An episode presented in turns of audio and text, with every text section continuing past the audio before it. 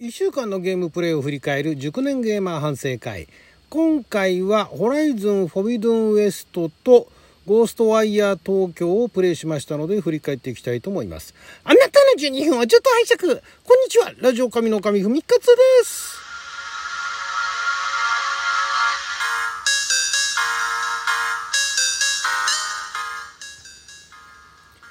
今日は2023年えー、5月16日火曜日6曜は大安でございます、えー、毎週火曜日は1週間のゲームプレイを振り返る熟年ゲーマー反省会のコーナーをお届けしております。が今回はまあ本当あの他にねあのカーメカニックシミュレーター2018だとかあとギャルガン2っていうのをちょこっとプレイしたんですけれども振り返るほどではないので、カーメカニックシミュレーターは、単純に言っちゃえばあのあれですよ、えー、お父さんだかおじいさんだかからあの車の修理工場長く使われてない修理工場を譲り受けて、えー、修理工場を始めるみたいなね。いうところのチュートリアルっていうところをやったんですけどまずね説明があんまなくてですね、えー、気づいたらエンジン全部分解してたっていうね。でそれそれじゃあ結局あの先に進まないとチュートリアルすらもまともにできないっていうところでまあまあこれはあの、えー、ゲームパスでね、えー、無料でプレイできるゲームパスじゃないな。エピックゲームストアか。であの無料であのダウンロードできた時にダウンロードしてたあゲームなんで、まあ、別にあのめちゃくちゃやりたくてね、えー、買ったっていうゲームでもないんでただまあちょっとあのどんなもんだろうなっていうのはずっと前から気にはなっていてで今新しいの出てるんですよね。2021版かな？23番ではなくて2021番だったと思うんですけども。でそれは多分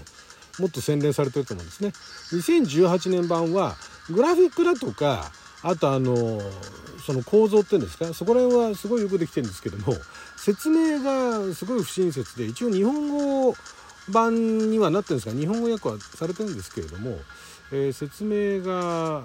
ほとんどなくてですねないに等しくてですね、えー、何をどうすればいいのかって手っ取り足取り教えてくれるわけじゃないんで、えー、車の整備工場だとかそういったところ整備場みたいなのの、え基本的な仕組みを分かってないとうまくできないみたいなね いうのがあってですね。あと車の構造も例えばなんかねオイル交換してほしいみたいなのがあったりとかしてそれもあの車のオイルってどうやって交換するのかっていうのを知らないと、えできないと。いうようなそれぐらいあの説明がないゲームなんでちょこっとやって気づいたらエンジン全部分解したみたいなね。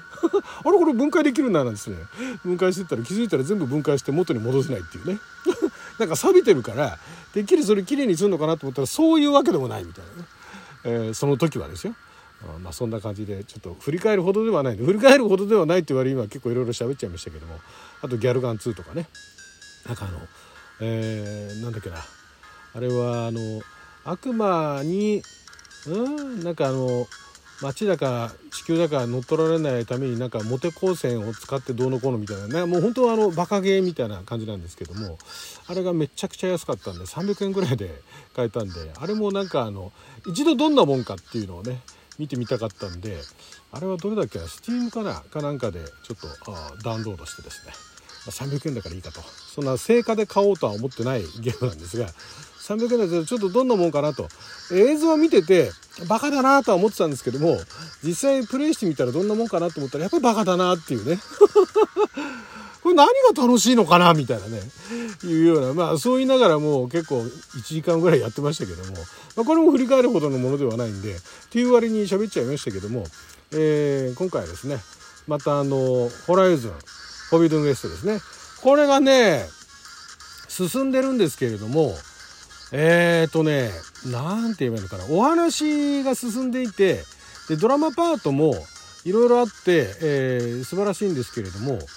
これは先週の状態じゃないよな。一度あのなんかね脇道にそれてちゃんとまっすぐ行ったら、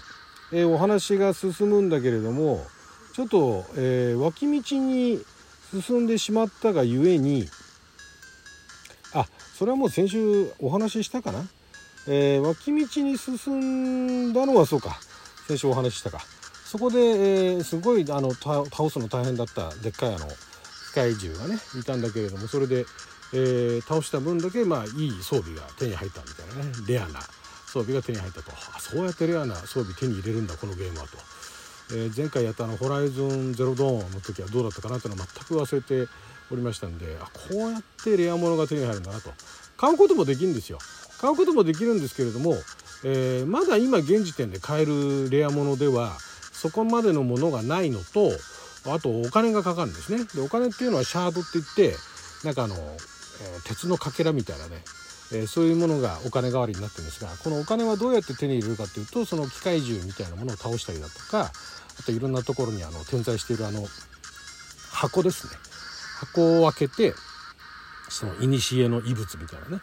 感じでそこからまあ、えー、ゲットしていくっていうねそれがねなかなかね、えー、たまらないんですね。えー、そんな今の時点だからなのかもしれないですけれどもまああの結構頑張って3桁から4桁いくかいかないかみたいなねそんな感じなんで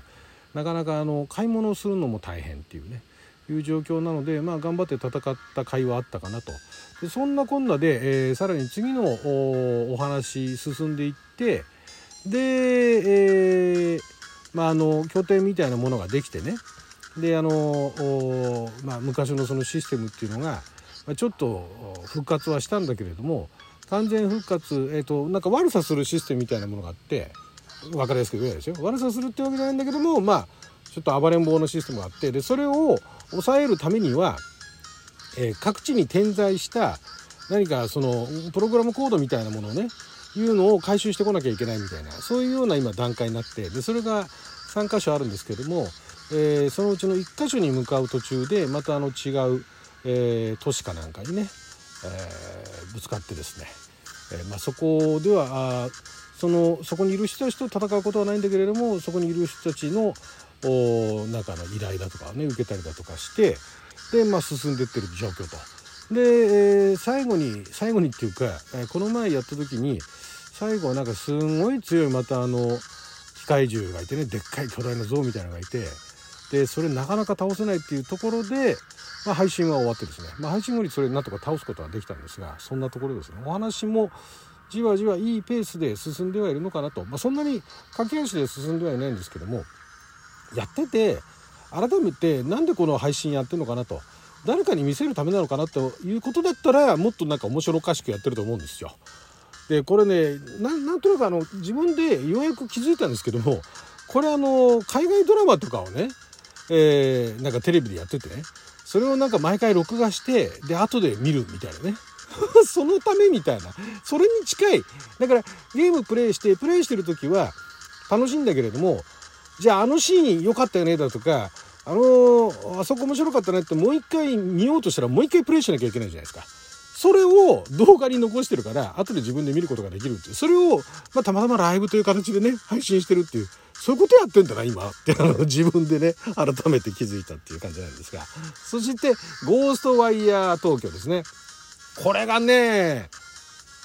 予想以上にですねハマってるっていうかいややっぱり本当にあのなんか街ある程度よくできた街っていうそのステージねレベルねっ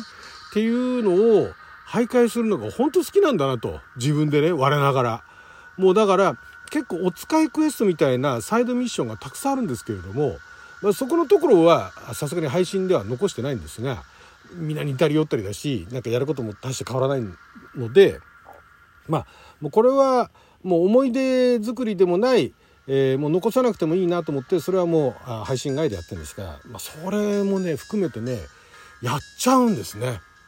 あちこち、えー、架空の渋谷の街をね。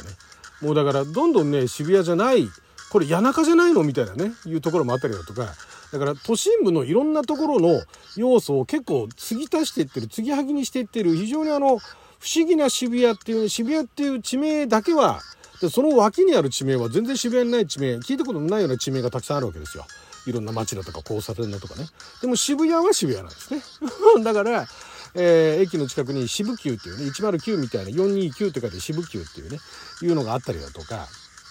そういうところはえー、ぽいんですぽい渋谷っぽい今のね現実のリアルな渋谷っぽい作ってるところがあるんですがなんかもうそれがねそこら辺歩き回ってるだけでもなんかねやっぱ楽しいんですよね。やっぱ本当にあの私はウォーキングシミュレーターっていうジャンルっていうかねゲームの中でもそういうウォーキングシミュレーターって言われるものがあるんですがやっぱりウォーキングシミュレーターが好きなんだなっていうねまあ、ただウォーキングシミュレーターっていうとアドベンチャーゲームが結構多くてその中でねいろんなあのポイントクリックしてって、えー、いろんな謎を解き明かしていくだとかここで何があったのかっていうのを調べていくっていうのが、まあ、あのウォーキングシミュレーターと言われるものの中では多いんですけれどもこの「ゴーストワイヤー東京」はウォーキングシミュレーター的な要素もありながら、まあ、あのアドベンチャー要素もありながら RPG って言っていいのかな、まあ、そのアクション RPG みたいな、ね、感じでプレイができると。いうところお話もだいぶね今あ佳境に入ってきてその妹妹を奪われて妹がなんかあの、えー、なんか悪いことっていうかあの世とこの世をつなげようとしてる人っていうのがいるんですね。まあ、それがあのなんでこの人がいるのかっていうのが途中で理由が分かるんですけどもあの世とこの世だから冥界と現世の世界をつなげようとしていると。でそのつなげるためのなんかあのきっかけみたいなねそういうのにその妹が必要だみたいなね、えー、感じでさらわれたっていうところらしいんですがまあお話もまあまああのなんでしょう。あまあ続きが気になる程度の面白さ。ではあるんですがもうそれ以上にやっぱりねその架空のその渋谷の街を徘徊してねであの適度に戦ったりとかしてね。それがねすごい楽しくてね。